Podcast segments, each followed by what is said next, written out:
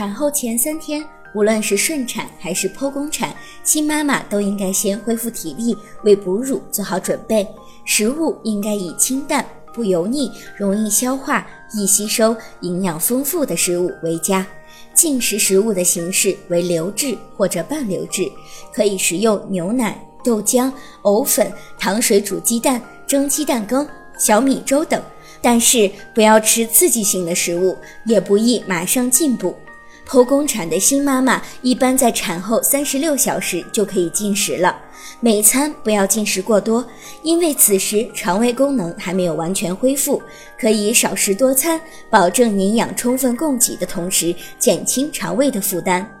如果您在备孕、怀孕到分娩的过程中遇到任何问题，欢迎通过十月呵护微信公众账号告诉我们，这里会有三甲医院妇产科医生为您解答。十月呵护，期待与您下期见面。